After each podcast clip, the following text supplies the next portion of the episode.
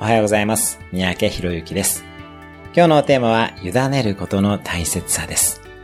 あなたは、人や物事に委ねることがどれくらい得意でしょうか？委ねるとは、自分一人では何も達成できないと知ることです。そして、他者に頼り、依頼し、人以外にも自然の流れや偶然の出来事も信頼していきます。リーダーシップの最重要スキルは Help Me が言えることです。もっと私たちは前寄りに頼っていいのです。自分でできることは限られています。どんどん周りに頼りましょう。また、状況によっては目標達成に執着せず、新たな可能性に目を向けることもとても重要です。人生はシンクロニシティ、偶然の一致の連続です。心を開き人に頼り、偶然のチャンスをつかみましょう。